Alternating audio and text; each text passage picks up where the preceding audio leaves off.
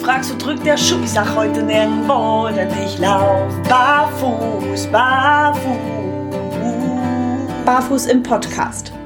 Gesund von Fuß bis Kopf. Mit den Barefoot Movement Coaches Yvonne Kort und Alexander Tock. Präsentiert von Go Free Concepts. Hallo an euch da draußen und herzlich willkommen zu Folge 3 von Barfuß im Podcast.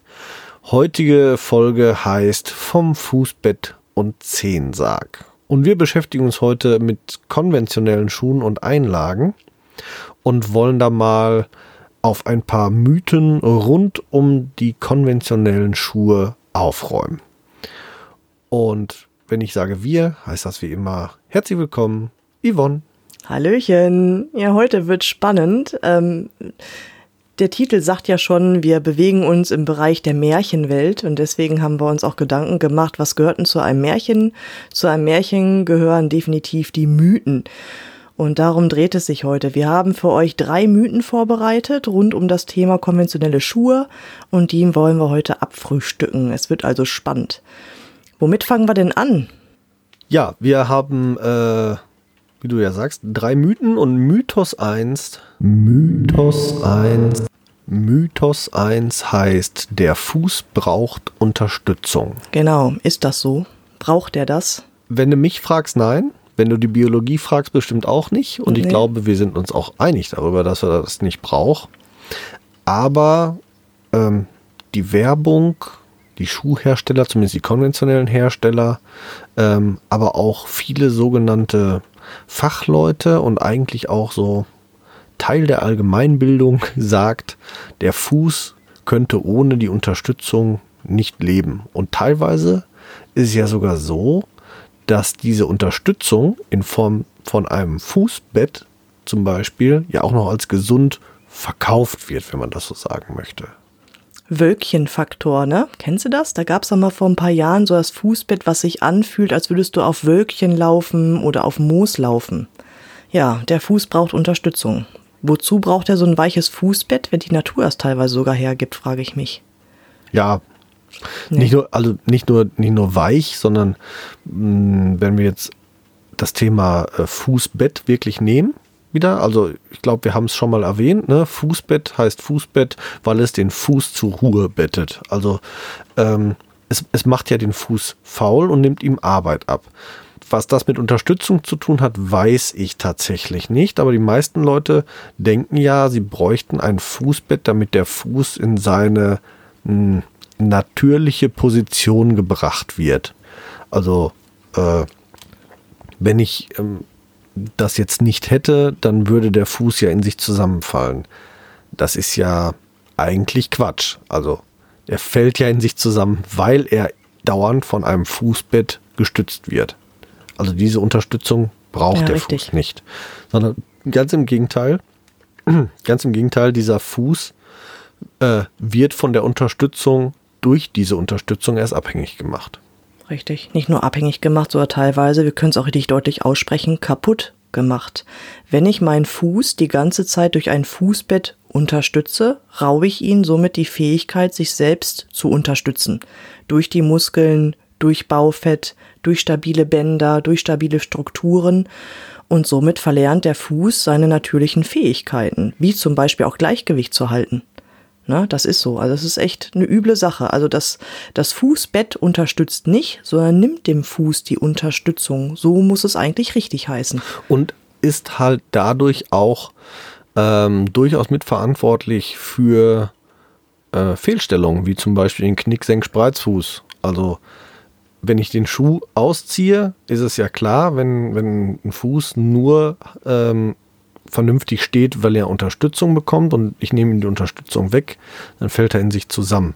Deswegen ist diese Diagnose tatsächlich auch ja sehr häufig, wenn nicht sogar die häufigste Fehlstellungsdiagnose, ähm, so geschlechtsübergreifend, ähm, weil eben ganz oft diese, diese Unterstützung ja in den, in den Schuhen standardmäßig verbaut ist.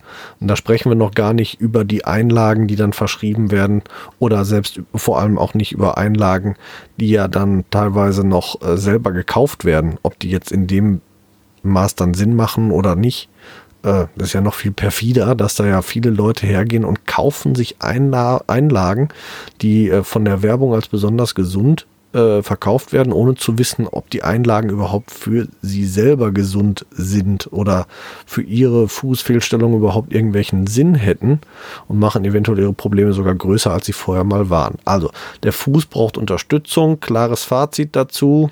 Quatsch, Blödsinn, Definitiv. er. Der Fuß kann sich Definitiv selber helfen. ein Mythos. Ganz genau. Der erste Mythos, den wir jetzt schon mal aufgedeckt haben. Ja, ähm, wo macht denn tatsächlich Unterstützung Sinn? Wenn wir jetzt davon ausgehen, konventionelle Schuhe im Alltagsgebrauch, haben wir jetzt aufgeklärt, nein. Aber es gibt natürlich auch im Sportbereich, da macht eine gewisse Unterstützung Sinn. Wie zum Beispiel ganz klassisch Stollen, richtig? Ja, Fußball, Sprint, da macht es natürlich Sinn. Das ist natürlich eine, eine Unterstützung. Du würdest jetzt sagen, das ist das Genau. Werkzeug in dem Moment, was halt dienlich ist, damit ich halt im Sport entsprechend diese Unterstützung auch gebrauchen Genau, kann. da hat die Unterstützung ja eine Funktion, eine sinnvolle Funktion äh, und vor allem ähm, eine temporäre Funktion. Also wir, wir laufen ja nicht äh, 24 Stunden am Tag ähm, auf der Tartanbahn im Vollsprint. Deswegen brauchen wir nicht einen Schuh mit Stollen vorne äh, permanent und genauso hält sie das auch bei anderen Bereichen der Unterstützung. Mythos Mhm. 1, abgehakt. Kommen wir zu Mythos 2. Der Fuß braucht Halt. Oho, der Fuß braucht Halt. Ja, der Fuß braucht Halt. Was, meinen, Ja. was meinen wir denn damit? Also ich verstehe darunter ähm, Schuhe mit einem höheren Schaft, die den Knöchel links und rechts umschließen und somit suggerieren, ich habe jetzt besseren Halt, weil ich dadurch weniger Gefahr laufe, nach links oder nach rechts wegzuknicken. Oder? Wie, wie siehst du das? Höherer Schaft, mehr Halt? Ja, das ist definitiv Ja, ein, ein, äh, großer Teil davon. Ich habe aber auch tatsächlich mal gehört, vor gar nicht allzu langer Zeit in einer Diskussion, ich muss ja enge Schuhe tragen, damit der Fuß äh, zusammengehalten wird. Also da wurde die Tatsache, dass ein Schuh eng den Fuß umschließt und ihn in gewisser Weise tatsächlich bewusst quetscht, damit gleichgesetzt mit mein Fuß braucht den Halt, um A im Schuh vernünftig zu sitzen und B sich vernünftig bewegen zu können, weil wenn der Schuh den Fuß nicht zusammenhält, ich weiß nicht, ob die sich vorgestellt hat, dass der dann wie so ein Pfannkuchen zusammenfällt oder keine Ahnung. Ähm, ja, ne? Betontest, ne? Ein großes Stück Beton Ja. in, weg und dann den halt drum, den Ring drumherum wegziehen, gibt einen großen Fladen. So in etwa hat die sich wahrscheinlich einen Fuß vorgestellt. Der Fuß braucht Halt. das sind ja schon die zwei Widersprüche in sich. Ne? Mein Fuß ist nur dann stabil, wenn er seitlich komprimiert wird. Und somit hat mein Fuß auch die optimale Funktion, wenn er gehalten wird. Das sind ja schon die Widersprüche in sich. Ja. Weil der Fuß, der kann ja sich am besten halten, wenn er eben nicht komprimiert wird. Wenn er komplett in eine Breite, funktional und effizient genutzt werden kann. Ja, vor allem, wenn er in der Lage, in die Lage versetzt wird, seine, seine, seine komplette anatomischen Anlagen auszubilden, also die Muskulatur Freiraum hat, sich auszubilden. Weil, also ein, Fuß, den ich komprimiere, da kann sich doch auch kein Muskel bilden, weil äh, der Muskel hat ja auch gar keinen Platz irgendwie dann. Also das funktioniert halt nicht. Nee, der Muskel hat gar keinen Job.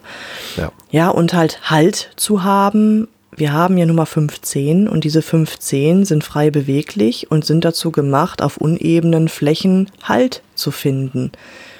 Wenn ich jetzt aber sage, okay, ich zwänge meinen Fuß in einen Schuh, der hoch ist, der seitlich komprimiert, damit mir suggeriert wird, ich habe mehr Halt, ist das ja eigentlich totaler Quatsch. Ja, Weil der Fuß hat optimalen Halt, wenn er tatsächlich nackig auf dem Boden ist und somit selbst die Untergründe ausbalancieren kann.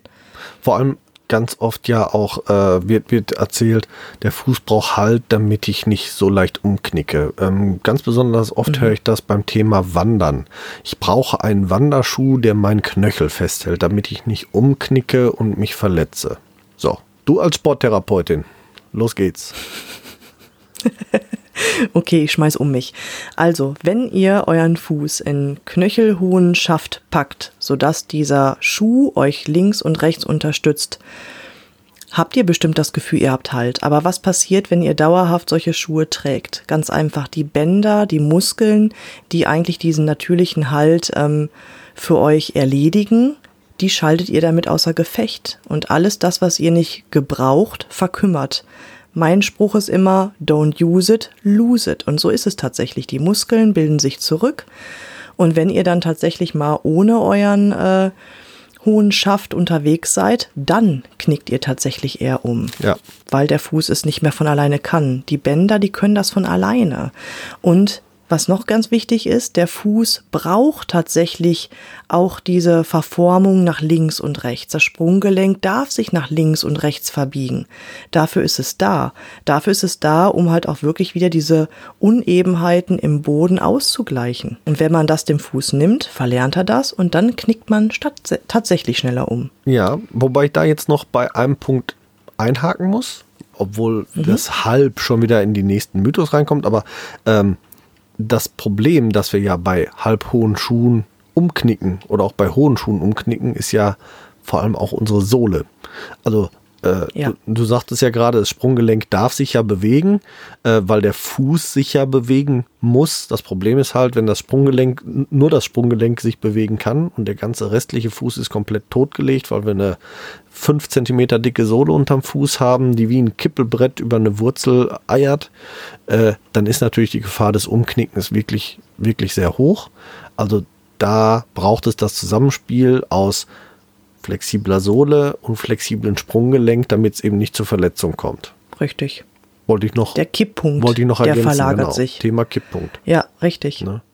Dadurch, dass euer Fuß sich nicht an das Objekt, über das ihr geht, anpassen kann, sondern ihr wirklich einfach so ein steifes Brett da drauf knallt, habt ihr in dem Moment einfach einen sehr instabilen Stand. Und dann knickt ihr um. Und das ist dann auch genau. egal, ob euer Knöchel halt hat oder nicht in dem Moment, wo euer Knöchel halt hat, geht dieses Kippen und Knicken halt volles Met ins nächste Gelenk und klack ist das Kreuzband weg, wenn ihr Pech habt oder das Außenband oder ihr holt euch einen Meniskusschaden oder keine Ahnung was. Dann ist halt das Knie das nächste dran. Mhm. Du hast ein schönes Wort benutzt. Kontrolle. Ja. Wenn ihr eure Füße in Schuhe packt, verliert ihr selber die Kontrolle. Ihr gebt die Kontrolle an diesen Schuh ab. Vielleicht nochmal ganz wichtig zu erwähnen. Genau.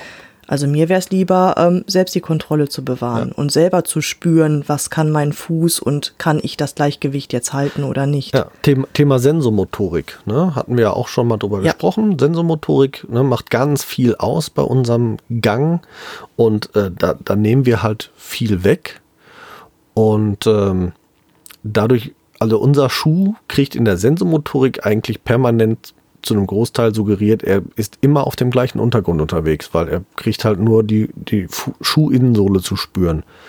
Und dadurch kann sich der Körper auch gar nicht äh, darauf einstellen, auf den Untergrund, auf dem er unterwegs ist. Gerade wenn man jetzt auch ne, zum Thema Fußbett nochmal auf Wölkchen oder auf Moos geht, dabei geht man auf Beton Sensomotorik sagt, was denn nu? Mhm. Muss ich jetzt stabilisieren? Muss ich jetzt gegenhalten? Wo wird jetzt Muskelkraft benötigt? Man stört dieses ganze Körpergefühl damit. Ja. Das ist so. Und, und gerade ja. dieses, diese, diese Wolken, Wolkenlaufdinger, das ist ja so ein, wirklich so ein Moosgummi-Zeugs. Boah, also das finde ich auch, auch wirklich schwierig. Also damit äh, jetzt mal irgendwo übers Gelände zu gehen, nicht nur, dass ich den Untergrund nicht spüre, aber ich würde ja auch nicht auf die Idee kommen, ähm, mich auf so einen Moosgummiball draufzustellen. Weil ich merke ja auch sofort, ne, man kippt und, und wackelt und rappelt und wenn man dann noch da, also das finde ich auf jeden Fall sehr grenzwertig, das Ding. Ach, ich habe noch viel Spannenderes. Ich habe schon mal bei einer Kundin äh, gesehen von einer sehr, sehr namhaften, eigentlich guten Schuhmarke ähm, im hochpreisigen Bereich. Gibt es jetzt so eine neue Technik, die simuliert unten im Fußbett das Abrollen. Da ist tatsächlich eine Rolle eingearbeitet, sodass das Abrollen für den Fuß simuliert wird. Hä? Wie geht das ja, denn? Ohne Mist. Ohne Mist. Du hast im Prinzip die Abrollbewegung im Fuß. Äh, im Schuh. Okay, aber ich kenne das mit den gebogenen Sohlen, die dann dieses Abrollen so extrem mhm. unterstützen. Aber das, das ist, das kannte ich auch noch nicht. Nee, nee. Das ist nochmal eine Nummer stärker. Das hast du dann in der Sohle eingearbeitet im Fußbett. Spürbar. Das ist sehr spannend.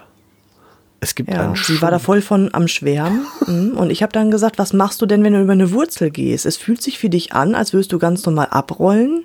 Dabei gehst du über Wurzelwerk. Du merkst doch dann gar nicht, ob du stolperst oder nicht, erst wenn du auf der Nase liegst. Ja. Ne? Ist, ist offensichtlich was für den urbanen Gebrauch. Definitiv. ja. Ich würde sagen, wir ja. sind, äh, wir haben äh, auf Mythos 2, glaube ich, genug eingeprügelt, oder? Ja, definitiv. Okay, die Märchenstunde geht weiter. Den Mythos My Nummer 3. Genau, Mythos 2 haben wir kurz und klein geschlagen. Mythos 3. Mythos 3. Mythos 3 heißt, der Fuß braucht Dämpfung. Genau, natürlich, ganz viel gerne. Nicht nur auf Wölkchen und auf Moos gehen, sondern gerade das Fersenpolster. Das sollte am besten aus Luft sein, aus Gel sein, ganz ausgespart sein, weil die Ferse schafft das ja nicht alleine. Da ist ja ein Knochen, das tut ja dann weh. Das kann der Fuß nicht. Ja. Das sind die Sätze, die ich ständig höre. Das ist Wahnsinn, was da für ein Irrglauben hinter ist. Ja, vor allem, ähm, ohne Fersenpolster verletze ich mich. Ohne Fersenpolster muss ich im Ballengang gehen. Ganz toll, wenn man unter Barfußläufern oh. spricht. Ich habe ja kein Fersenpolster, ich muss im Ballengang gehen, weil ich kein Fersenpolster habe. Ähm, mhm. Das, äh, ja, äh, schon mal ganz spannend. Also, äh, ich durfte vor kurzem entdecken eine, einen Vortrag bei YouTube von einem Professor Brüggemann ein Biomechaniker von der Deutschen Sporthochschule in Köln. Und der hat da eine sehr interessante Ausführung gemacht. Ich kann sie nur im Tenor wiedergeben. Und zwar ähm, hat er über Jahrzehnte so Verletzungsmuster mal so aufgearbeitet und sagte, es ist eigentlich egal, wie groß die Dämpfung ist, wie viel Dämpfung, wie wenig Dämpfung. Die Verletzungsanfälligkeit bei Laufsportlern, also er hat sich mit Laufsportlern beschäftigt. Die Verletzungsanfälligkeit bei Laufsportlern war von der Dämpfung des Schuhs vollkommen unabhängig. Und er konnte ja, das wirklich an, an Zeitperioden ausmachen. Also so die, der hat so die ersten Laufschuhe gezeigt, die sahen aus wie heutige Business-Schuhe so ein bisschen. Bis hin mhm. zu den hochgedämpftesten sonst irgendwas Schuhen. Und dazwischen tatsächlich auch mal mit diesem Versuch des ich sage jetzt mal, angesetzten Natural Runnings, was mal wirklich so für ein paar Jahre auch von den konventionellen Schuhherstellern mitgenommen wurde. Ähm, hm. Völlig egal davon, das Verletzungsmuster blieb gleich. Das war für mich schon mal so ein ganz interessantes Aha, weil das spricht ja eigentlich dafür, dass der Fuß keine Dämpfung braucht, wenn das Verletzungsmuster bei Läufern von der Dämpfung unabhängig ist ja. dann kann es ja an fehlender Dämpfung, weil, wie gesagt, Natural Running war ja auch dazwischen, auch nicht gelegen haben. Muss die Ursache woanders liegen. Wir haben ja auch eine natürliche Dämpfung. Also ich frage mich, warum dieser Irrglauben entstanden ist, dass der Fuß eine Dämpfung braucht, weil er keine eigene Dämpfung hat. Wir können ja mal so einen kleinen Exkurs in die Anatomie gehen. Wo hat denn der Fuß seine Dämpfung? In erster Linie würde ich jetzt sagen, das Gewölbe. Das Gewölbe ist schon mal ein Puffer, eine Dämpfung. In erster Linie, wenn ihr auf der Ferse auftritt, senkt sich der Fuß hier ab. Ihr habt aber oben drüber auch noch Gelenke, die auch der Dämpfung dienen. Aber ganz wichtiger Punkt, die Ferse an sich ist umgeben von Baufett. Das ist ein natürliches Polster, ein natürlicher Schutz, der extra dafür gedacht ist, damit eben dieser Knochen geschützt gestützt und gedämpft ist. Ja, und vor allem, wenn man sich noch überlegt, dieses Baufett äh, wird eigentlich von den Schuhherstellern nur nachempfunden bei diesen ganzen äh, äh, Luftkammerdingern und Gelkammerdingern, weil das Baufett ist eigentlich, das sind Fettkammern. Also das ist wie, wie eine Waben, wie eine Kammerstruktur und ist sehr, sehr flexibel und hat dadurch einen sehr hohen, hohen Dämpfungsgrad und eigentlich sind fast alle Schuhe, gerade so im Sportschuhsegment, sind, sind diese Gel- und Luftkammern diesem Baufett nachempfunden. Wenn man sich die Struktur anguckt, die mhm. sind sich sehr ähnlich. Ja, und was passiert jetzt, wenn ich jetzt einen Schuh habe, der dieses Dämpfungsgefühl oder diese Dämpfung tatsächlich im Fersenbereich hat? Was passiert mit meinem Fuß? Ja, was der Fuß von anderer Seite bekommt, das braucht er ja nicht selber. Also sprich, diese genau. Fettpolster entwickeln sich zurück. Er braucht den, braucht das Ganze ja nicht. Und mhm. äh, da kommen wir auf jeden Fall an den Punkt, wo es wieder heißt, ne, wenn ich umsteige auf Minimalschuh oder auf ganz barfuß laufen, dann muss ich das auch beachten, dass mein Fuß mit hoher Wahrscheinlichkeit dieses Baufett äh, degeneriert hat und auch eine gewisse Zeit braucht, um das zu regenerieren. Da muss man auf jeden Fall äh, darauf acht geben, weil sonst droht da gegebenenfalls auch tatsächlich eine Verletzung. Da genau. muss man halt auch etwas weicher gehen. Also wie gesagt, muss man nicht den Ballengang erlernen, wenn man barfuß oder in Minimalschuhen unterwegs sein möchte, aber man sollte sich mit seinem Gangbild schon beschäftigen. Man mhm. kann nicht mehr so ausladende Schritte machen und so in die, in die Ferse knallen, was ja auch von den immer gerne dann gesagt wird, sondern man muss halt flacher gehen, um dieses Baufett auch zu treffen. Das ist nämlich die Sache. Bei den Dämpfungen der Schuhe, die übernehmen jetzt die Dämpfung. Dadurch können wir auch, wenn man sich mal so, so einen Sportschuh anguckt, sagen wir es mal so rum, wenn man sich einen Sportschuh anguckt, mit Ende der Ferse endet ja nicht die Sohle. Meistens ist die Sohle mittlerweile hinten um mehrere Zentimeter schon fast noch rausgezogen. Dadurch können wir natürlich sehr ausladende Schritte machen, weil wir landen ja auf dieser gedämpften Sohle. Nehmen wir die Sohle jetzt weg und machen den gleichen ausladenden Schritt, landen wir hinterm Baufett. Also Baufett ist unterm Fuß und wir landen hinterm Baufett auf dem Fersenbein. Und das ist ungesund. Das tut auch weh. Und das kann ich auch nachvollziehen, dass das weh tut. Ist aber kein Argument für den Ballengang, sondern es ist nur ein Argument dafür, dass die Leute, wenn sie in Minimalschuhen oder barfuß unterwegs sind, immer noch nicht gelernt haben, vernünftig zu gehen. Das heißt, mhm. auf dem Baufett auftreten. Ja, gut, aber ich muss dazu sagen, als ich ähm, angefangen habe, mehr barfuß zu gehen oder auch in Minimalschuhen zu gehen, die erste Beratung in einem Schuhgeschäft hieß tatsächlich ähm, Ballengang. Ja, hat die auch. Ich habe das, ich habe das in Frage gestellt, habe gesagt, äh, nee, fühlt sich total doof an, kann gar nicht sein, kann gar nicht hm. passen. Ich war zu der Zeit schon Reha-Trainerin und habe das für mich anatomisch so ein bisschen hinterfragt.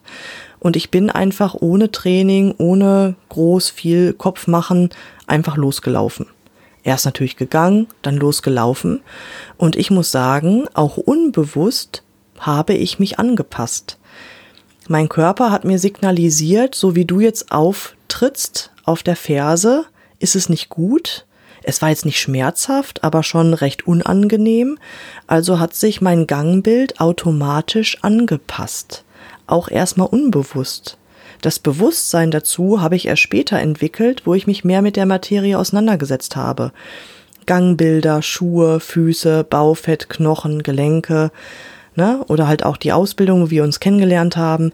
Erst da habe ich dann angefangen, ganz bewusst mein Gangbild zu verfeinern. Aber angepasst hat sich das automatisch. Weil der Körper hat ja sofort die Rückmeldung gegeben. Ne? Das ist jetzt nicht gut, also bitte anders auftreten. Das hat bei dir das ist halt sicherlich, das Schöne. sicherlich auch viel damit zu tun, dass du als Reha-Sporttrainerin oder überhaupt auch als sehr sportlicher Mensch eh schon ein gewisses Körpergefühl mitbringst äh, und auch mhm. eine gewisse Sensomotorik ausgebildet hast, zu erkennen, was läuft da falsch. Es gibt aber auch genug Leute da draußen, die auf Minimalschuhe umsteigen möchten oder barfuß gehen umsteigen möchten, die das vielleicht nicht haben oder die so verkopft sind, dass sie das, dass sie den Körper gar nicht zu, dass da, dem Körper das nicht gewähren, sich selbstständig umzustellen. Da macht es dann nämlich durchaus Sinn, den Leuten das beizubringen. Und da ist, ich habe mhm. das nämlich auch am Anfang gehabt, bin auch auf diesen Ballengang, auf dieses Ballengang-Märchen reingefallen am Anfang und habe auch erst gedacht, oh, das ist ja ganz schlau. Und, aber es fühlte sich für mich auch immer falsch an. Und irgendwann habe ich dann einfach zu dem Gefühl, das fühlt sich falsch an, auch noch das Know-how bekommen, warum es auch falsch ist. Zumindest mhm. für die reguläre Bewegung, also gehen hier auf urbanem Gelände. Ähm, keine Frage.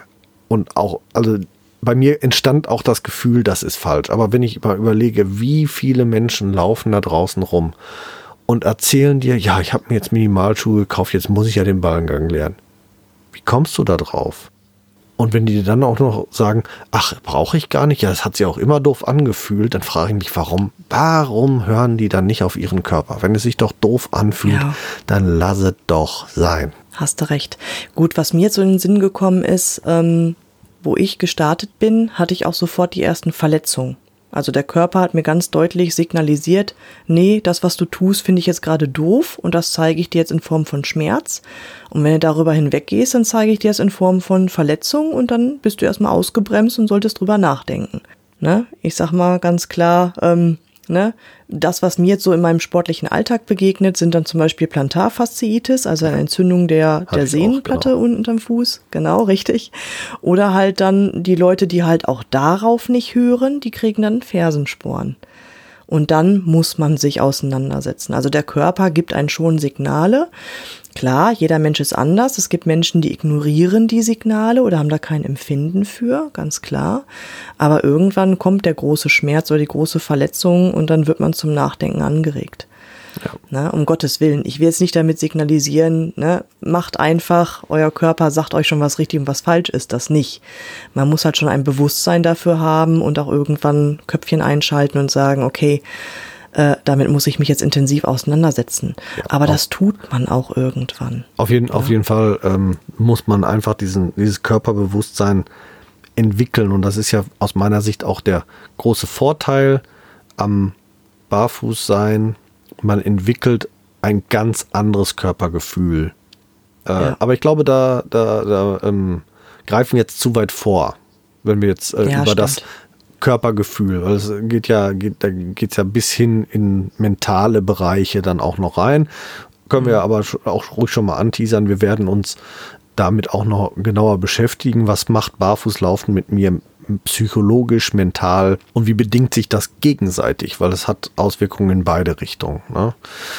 Ähm, aber kommen wir wieder zurück zu unserem Mythos äh, Dämpfung. Also Dämpfung hatten wir ja ähm, wir bräuchten Dämpfung, damit der Fuß sich nicht verletzt. Gibt es noch einen anderen Grund, warum wir Dämpfung brauchen? Warum die Leute denken, wir brauchen Dämpfung? Ja, weil es einfach seit Jahrzehnten in Schulen mit verbaut wird, ne? Also ähm, brauchen tun es definitiv nicht. Entstanden ist es mit Sicherheit in der Schuhindustrie oder halt auch später ne, im Bereich Einlagen. Da gibt es ja auch ähm, dieses typische Fersenpolster. Ja. Aber ein Argument kenne ich tatsächlich noch warum wir Dämpfung okay. brauchen. Weil der Mensch ja nicht mehr in der Natur lebt. Aha, okay. Erklär genau. das. Aha, okay. Das war ähm, auch wieder Diskussion zum Thema Ballengang. Ich muss im Ballengang gehen, weil der Asphalt ist ja so hart. Der Fuß ist ja evolutionär auf Naturböden eingestellt und die sind ja weich und federn. Und wenn ich jetzt nur noch auf Asphalt und Beton laufe, dann brauche ich ja etwas, was diese Federung aufnimmt, also äh, oder diese Federung gibt, also sprich eine Schuhdämpfung, oder ich muss halt in einem anderen Gang gehen, sprich Ballengang, weil die Ferse ist ja nicht dazu gemacht, um auf Beton zu laufen oder Asphalt. Mhm. Nee, nee, nee, nee, nee, nee, nee. Echt jetzt? Ja. Also ich bin ein Landei, ja. Ich komme hier aus äh, Werther bei Bielefeld und wir haben hier sehr viel Land, sehr viel Feldwege und wir haben hier ganz wunderschön in der Landschaft äh, bedingt Schlammboden, Lehmboden. Wenn der trocken ist, möchte ich fast Wetten für annehmen, dass der genauso hart ist wie Beton. Oder was sagst du dazu? Ich wette nicht dagegen. Weil, äh, also hier im, im, im schönen Ruhrgebiet haben wir zum Glück ja auch noch reichlich Wälder. Und da bin ich gerne mit den Kindern unterwegs und ähm, natürlich auch äh, oft barfuß. Und ein trockener Waldboden ist definitiv genauso hart wie ein Betonboden. Das macht ja, überhaupt das keinen Unterschied. Auch. Kein. Ja, das, das denke ich auch. Ja, also auch ja. das ein Argument, wir brauchen Dämpfung. Nein, definitiv nicht. Also ja, der Mensch ist dafür evolutionär mal ausgelegt gewesen, sich auf Naturböden ähm, zu bewegen. Dass diese Naturböden aber grundsätzlich weicher sind als Beton, das ist ein Mythos.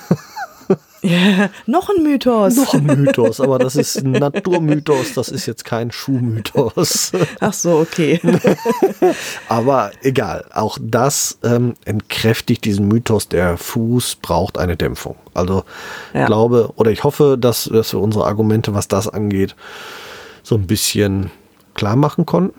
Interessant wäre es jetzt natürlich zu wissen, warum sieht unser Schuh trotzdem so aus, wie unser Schuh heute aussieht. Tja, auch eine spannende Geschichte. Geschichte, Märchen, da haben wir es ja wieder. Richtig. Das Märchen von der Schuhform. Ja, da gibt ja, der Schuh. es viele Geschichten. Bitte. Entschuldige, es gibt viele Geschichten, musste ich feststellen.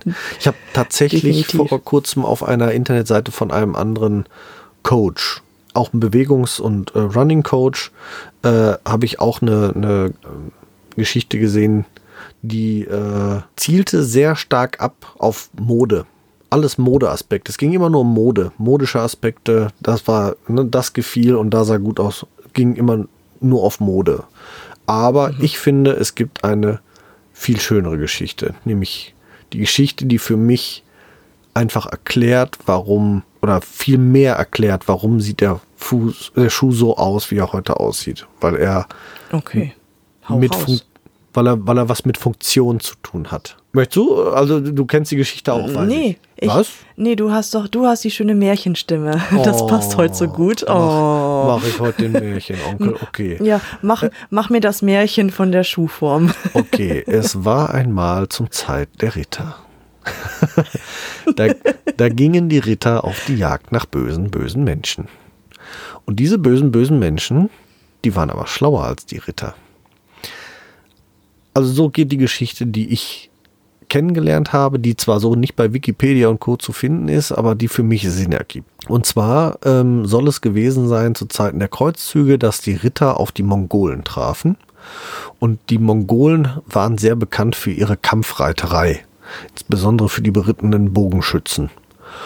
Und diese berittenen Bogenschützen hatten Funktionsschuhe an. So müsste man es jetzt unterm Strich tatsächlich sagen. Und zwar trugen die hohe Stiefel, mit denen sie sich, ohne ihre Hände zu benutzen, in die Steigbügel stellen konnten und dann im Stand festkrallen konnten. Deswegen liefen sie vorne spitz zu, damit sie leicht in die Steigbügel kamen und hatten hinten einen hohen Absatz, damit sie sich in den Steigbügeln gut halten konnten, stehen konnten auf dem Pferd und dann mit Pfeil und Bogen schießen konnten.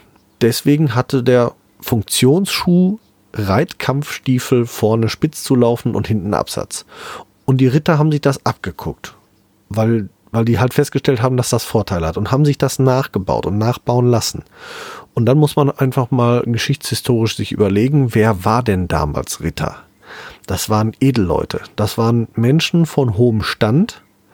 Und als die aus den Kreuzzügen wiederkamen und hatten diese Schuhe an, dann zeigten diese Schuhe, auch wenn sie nicht zu Pferde waren, schon alleine, dass sie einem höheren Stand angehörten, weil sie hatten jetzt Stiefel mit Absatz und äh, vorne schmal zulaufend, um gut reiten zu können. Sie gehörten zur reitenden Klasse, sie gehörten zum Adel.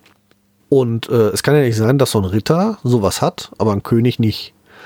Auch wenn der König nicht mehr unbedingt zu Pferde unterwegs ist oder in den Kampf reitet, musste der das jetzt natürlich auch haben.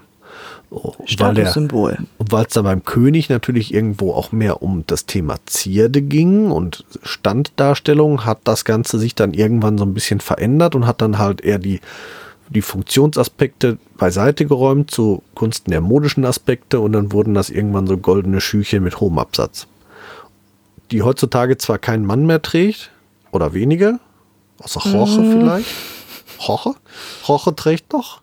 Aber ähm, andere Menschen, äh, andere Männer eher nicht so. Äh, Eher so ein Frauending, das Hochhackige.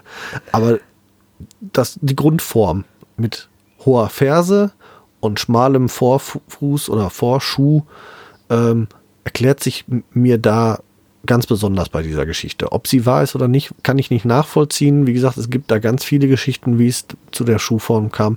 Aber für mich erklärt sie einfach am besten, weil sie aus einer Funktion heraus entstanden ist, dass der Schuh so aussieht, wie er aussieht. Genau. Aus einem Werkzeug entstandenes Status- und Modesymbol. Genau. Kann man das so zusammenfassen? Ja, ne? Ja, das ist dann die Kurzversion, die ist aber nicht so schön und kann man nicht mit Es war einmal einleiten. Ja, okay, okay. okay. Deswegen ja war ich heute recht. im. Ja, aber es ist faszinierend, oder? Wie sowas entsteht. Ich finde das total spannend. Ja. Es ist auch immer schön, wenn Aber man wo so eine, heutzutage. wenn man so eine Geschichte, ich erzähle die ganz gerne so im Rahmen von einem Workshop oder wenn ich mich mit Leuten unterhalte, das ist immer so ein Ach, aha. Ich, selbst wenn ich dabei, ich sage immer dabei, ich weiß nicht, ob es wirklich so stimmt. Äh, ich habe es gehört und ich halte es für die stimmigste Geschichte dazu. Und dann kommt immer ein Aha, der klingt klingt aber spannend. Och.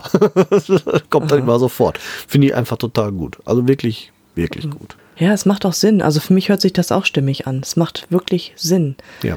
Na, klar, andere Länder, andere Sitten. Ähm, wenn man jetzt vielleicht mal in andere Länder blickt, dann ist der Schuh vielleicht ein bisschen anders entstanden. Deswegen hat er da vielleicht auch andere Funktionen, andere Formen angenommen.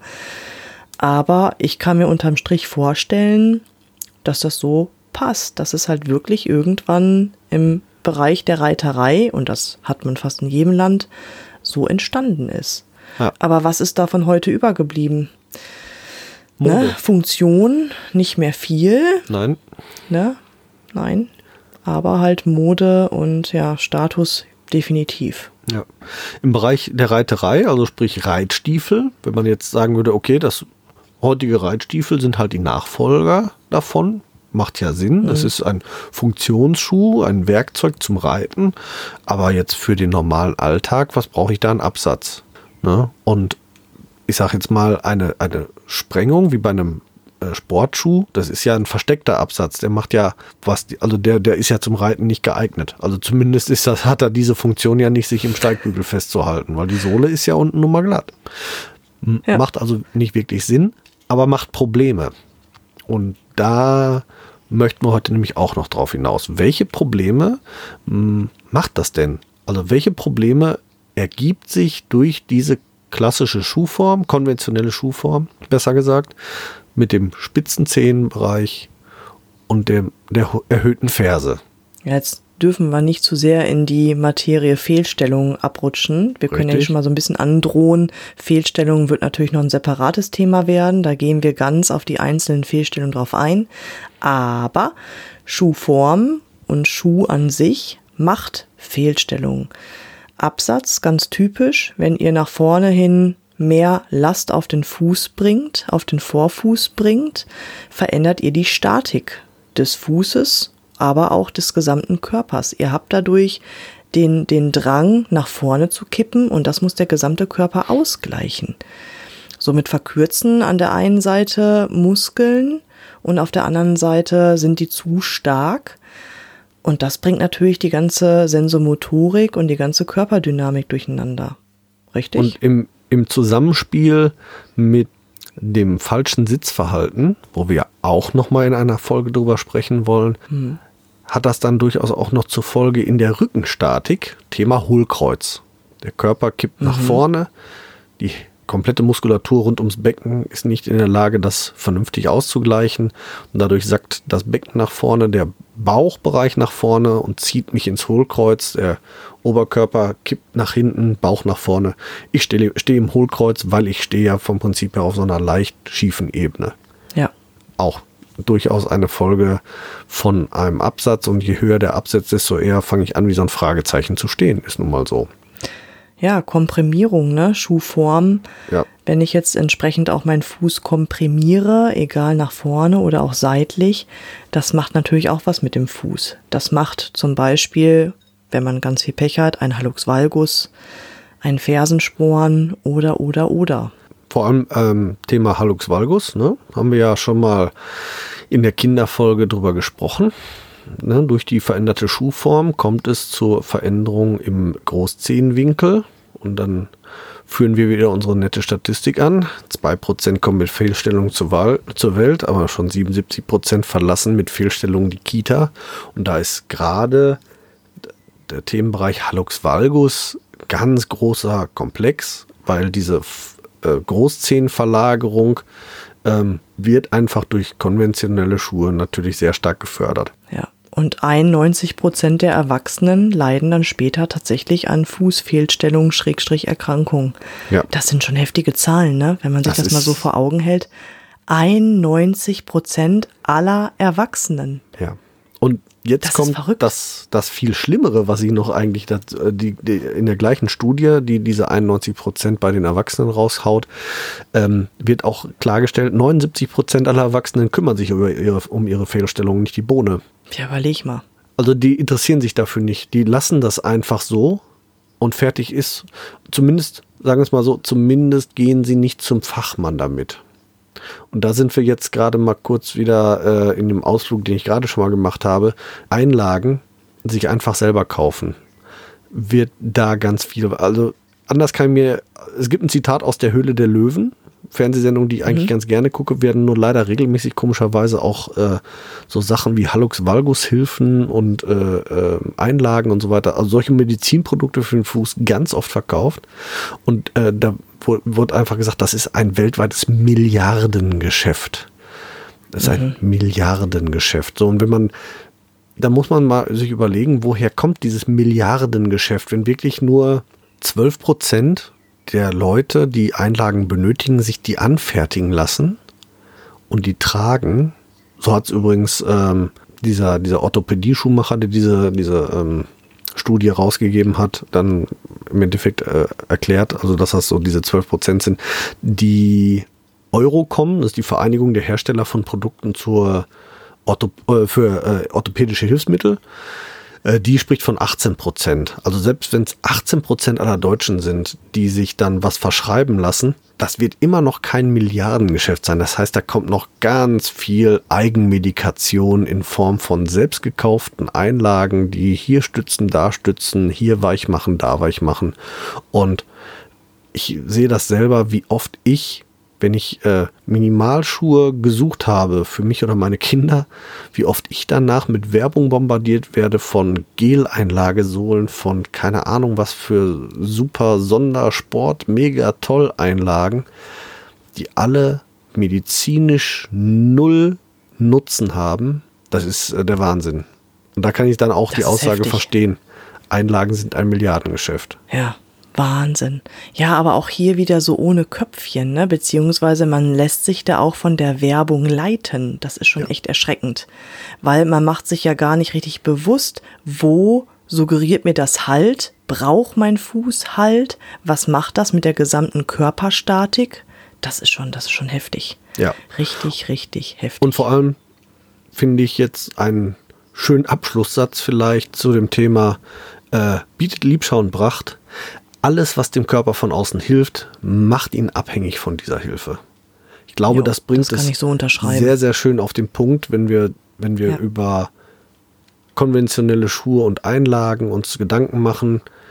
Das ist alles, das ist äußere Hilfe für den Fuß und der Fuß wird davon abhängig und alles, wovon er abhängig gemacht wird, das entwöhnt ihn vom selber machen.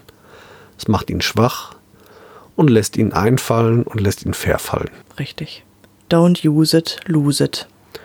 Oder wie es so schön heißt, High-Tech Shoes, Low-Tech Feet. Richtig, genau. Das T-Shirt muss ich mir noch bestellen. Bestell mir eins mit, ich will das auch. Mach ich. Das, das bestellen wir, das machen wir noch. So, ich würde sagen, ähm, ich fand es eine sehr schöne Folge heute. Ich hoffe, ihr auch. Schreibt uns, kommentiert uns, äh, abonniert uns und dergleichen mehr. Äh, wir sind raus für heute. Wir hören uns in knapp 14 Tagen wieder. Wir sind jetzt erstmal raus mit freundlichen Füßen, euer Team von Barfuß im Podcast. Ciao, macht's gut. Wir hoffen, auch die heutige Folge hat euch gefallen. Und wenn ihr keine der kommenden Folgen verpassen wollt, dann abonniert uns doch bitte. Ihr könnt uns auf diese Art und Weise natürlich auch unterstützen. Ihr könnt uns auch unterstützen, indem ihr uns bewertet und uns auf unseren Social-Media-Kanälen folgt. Jetzt kommt noch ein bisschen Eigenwerbung. Wenn ihr Bedarf habt und jemanden im Bereich Fußtraining braucht und kommt aus dem Großraum Bielefeld und Gütersloh, könnt ihr unter www.körper-dynamik.de mich finden. Meine Angebote Fußtraining, Personal Training, Ernährungsberatung und Fit am Arbeitsplatz. Meldet euch gerne, ich würde mich darüber freuen. Und mich findet ihr persönlich im Großraum Dortmund oder halt im Ruhrgebiet eigentlich im Internet natürlich bei Facebook, bei Instagram und unter www.barfußimpod.de. Dort findet ihr alle Informationen zu meinen aktuellen Angeboten, wie ihr mit mir Kontakt aufnehmen könnt und wie ihr bei mir etwas buchen könnt natürlich. Alle Links findet ihr wie immer in unseren Show Notes. Klickt euch da durch und wir freuen uns, ähm, wenn ihr das nächste Mal wieder einschaltet. Bis dahin, wir hören uns bei Barfuß im Pott und jetzt hört ihr wie immer noch unseren Titelsong von der lieben Carla Barfuß mit freundlichen Füßen. Wir hören uns. Macht's gut. Ciao.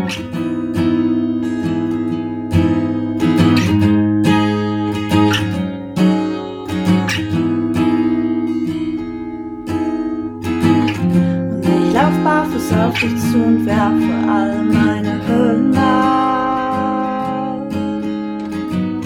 Und ich lauf barfuß auf dich zu und werfe